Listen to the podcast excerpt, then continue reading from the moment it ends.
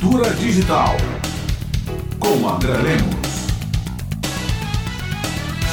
Olá, ouvintes. Toda guerra é uma guerra de informação. Sempre foi assim, desde a Guerra de Troia, há 1250 anos antes de Cristo, em que os gregos invadiram a cidade homônima com um exército escondido em um enorme cavalo de madeira.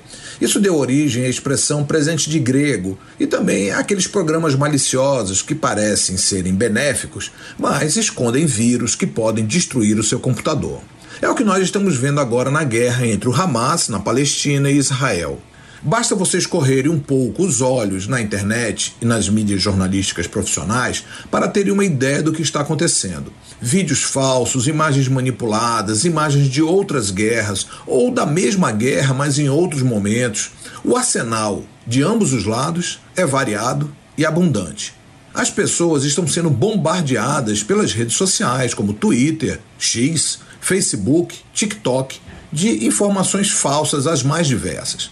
Temos aqui, em primeiro lugar, a necessidade de uma posição proativa dos usuários, desconfiando do que vê e buscando confirmar informações. Se as redes sociais surgem para dar vozes a quem está fora do jornalismo profissional, este encontra-se cada dia mais valorizado, justamente por ser um lugar mais seguro para receber informações, embora haja sempre vieses econômicos e políticos dos veículos e de suas organizações.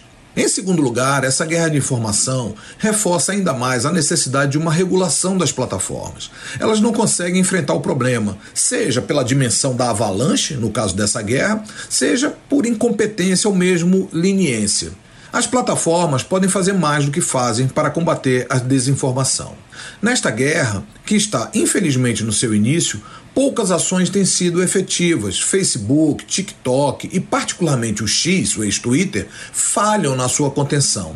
Desde a aquisição do Twitter pelo Elon Musk, tem diminuído o número de profissionais trabalhando na checagem de informação, como também tem a sua ideia de deixar livre a circulação das palavras, mesmo que elas minem o debate público, que incitem a violência e que menosprezem a dignidade do outro.